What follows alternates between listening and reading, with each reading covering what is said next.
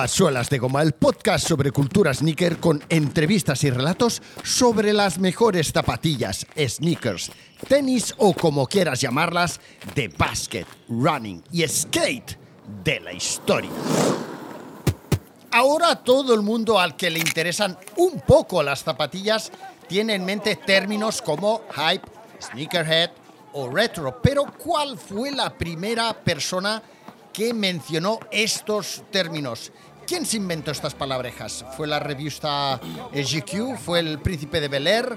Eh, ¿fue, ¿Fue Jerry Seinfeld? Eh, by Carlitos, Luis Jumi, Kike 69, yo. bueno, pues bromas aparte, si te interesa, pero de verdad la cultura sneaker, seguro que te sonará Bobito García, uno de los primeros coleccionistas conocido de zapatillas. Pero, hey, un momentito, antes de seguir, recuerda que te espero en suelasdegoma.fm barra premium. Tienes el link de acceso en las notas de este episodio. Apóyame, suscríbete, disfruta de los episodios exclusivos escucha el daily sin publicidad y prepárate para recibir tu pack de stickers de bienvenida. Bueno, pues lo que te decía, si te interesa, pero de verdad, la cultura sneaker seguro que te sonará o debería de sonarte Bobito García, uno de los primeros coleccionistas conocido de zapatillas, icono del streetball neoyorquino de los 80, miembro del mítico, mitiquísimo grupo Breaking Hip Hop Rocksteady Crew.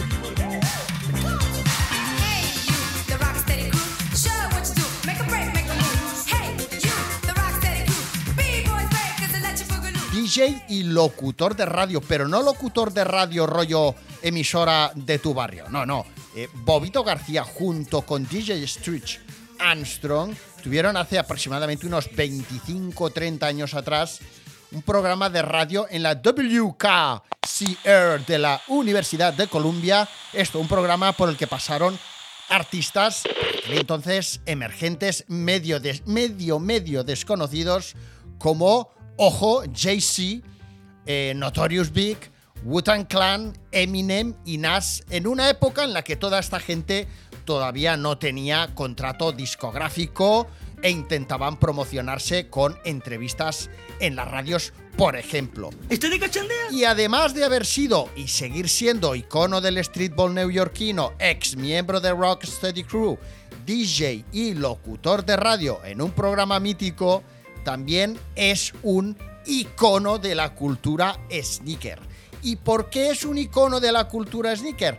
Bueno, es que de entrada, porque podríamos decir que fue él quien inventó este término, es el que comenzó a narrar la historia de las mejores zapatillas de la historia, como digo yo, empezó a hablar de la cultura sneaker, pues hablando en términos también de la vinculación que tienen las zapatillas con, la, con el hip hop, con el break, con el graffiti, etcétera, etcétera, etcétera. En mayo de 1991 fue cuando Bobito escribió un ensayo, un artículo para The Source Magazine llamado Confessions of a Sneaker Addict. ¿eh? O sea, confesiones de un adicto a las zapatillas que se reconoce como el primer artículo periodístico dedicado a la cultura sneaker.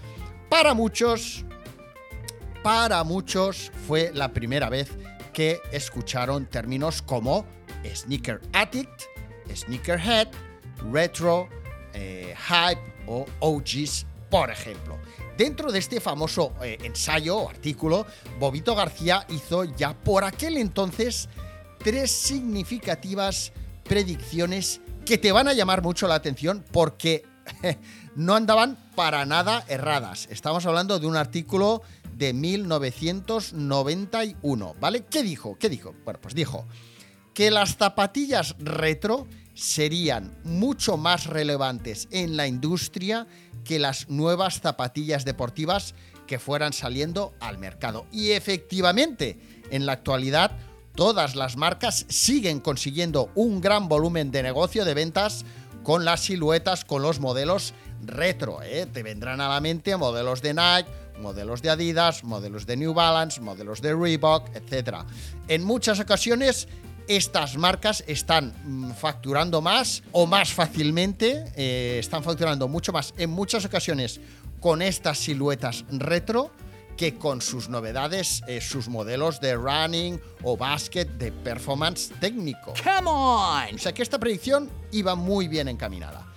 También predijo que a lo largo de los años los consumidores iban a seguir teniendo interés por conseguir zapatillas exclusivas y que esto iría en aumento. Y como prueba tenemos, por ejemplo, el aumento de tiendas dedicadas a la reventa, los resellers o el multimillonario negocio que gira en torno a plataformas de, de, de- de- bueno, de reventa de zapatillas y de otras historias de edición especial, limitada o rarezas en portales como StockX. Claro que sí, campeón. En esta predicción, Bobito nombraba por primera vez eh, un término que hasta entonces a la gente, a, lo- a la mayoría de los mortales, nos sonaba a chino. Dijo que el precio de las zapatillas sería más o menos elevado en función del hype, que tuvieran en ese momento. El hype. ¿Qué carajo era el hype? La verdad es que nunca me había preguntado eso. ¿eh? Muy, muy poca gente sabíamos,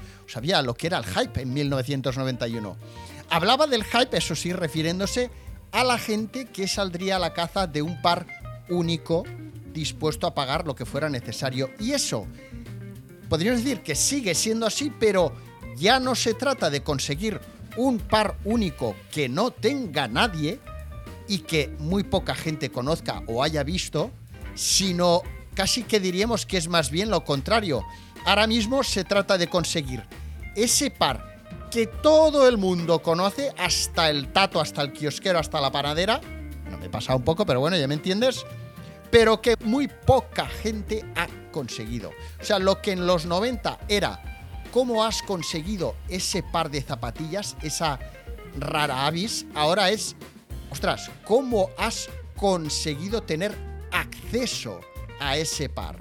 ¿Qué, ruta, qué, qué plataforma, mm, dónde estás inscrito, qué contacto tienes para haber conseguido ese par de zapatillas tan conocido, pero al que tan poca gente ha tenido acceso a la compra o porque se lo han enviado de regalo, vamos.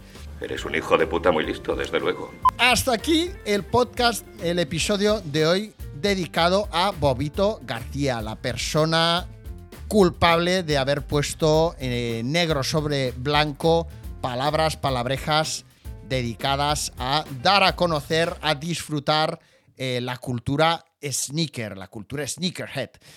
Entonces, si quieres conocer un poco más sobre Bobito García o sobre Bow Pito García, eh, porque te interesa la cultura sneaker o el baloncesto o la música o todo, eh, lo que vas a tener que hacer, por ejemplo, es darle eh, clic al link que os dejaré en las notas de este episodio, en mi cuenta también de Instagram, en los stories, en mi web, en, bueno, en los stories, en el perfil, en mi web solasdegoma.fm o en mi newsletter, ¿vale? O sea, fíjate si te voy a dejar el, el- el link en sitios, ¿vale? Para que eh, simplemente dándole a ese link puedas acceder sin tener que buscarlo tú por ahí al documental, al famoso documental Rock Rubber 45s, donde nuestro admirado Bow divulga sus conocimientos, su relación con el arte, las sneakers, eh, la música, el baloncesto, etcétera, ¿no? Bueno, hostia, qué bueno debe de ser, qué buena debe de ser la agenda, ¿verdad?, del smartphone